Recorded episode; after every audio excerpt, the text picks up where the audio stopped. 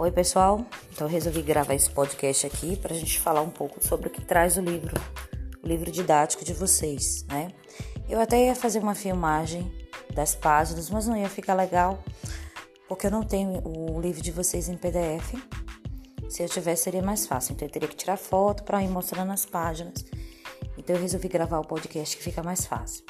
Então na página 76 vocês vão ver né, os modelos atômicos e características dos átomos. Aí tem os primeiros modelos, o modelo de Dalton, que eu já falei, que é o modelo de bola de bilhar. Na sequência, vem falando um pouco sobre o modelo e as fórmulas, vocês podem ler também.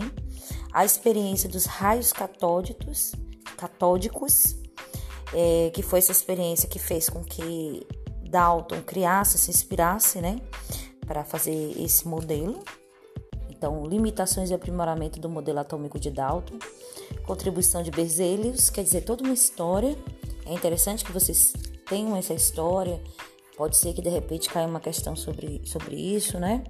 Então, investigações desses modelos catódicos, modelos de Thomson, que é o modelo de pudim de passas, comparação entre o modelo de Thomson e Dalton. Aí vem uma atividade da página 82 que vocês também já podem estar tá respondendo no caderno de vocês. Na sequência da página 83, o modelo de Rutherford e as partículas fundamentais do átomo.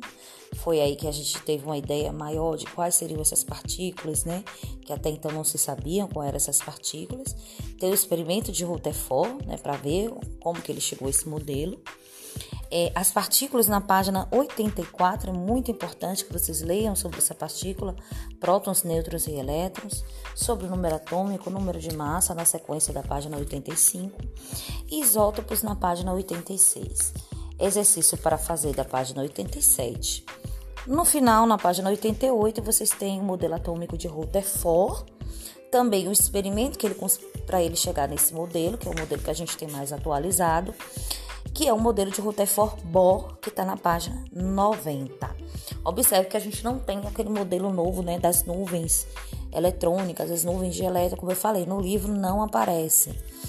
A gente tem no livro hoje o modelo de Rutherford Bohr. Sabe-se que existe um outro modelo, mas a gente trabalha é, didaticamente, né, falando com o modelo de Rutherford Bohr.